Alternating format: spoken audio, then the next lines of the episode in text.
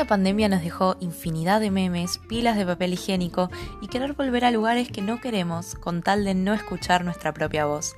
Escucha este podcast y reflexionemos juntos.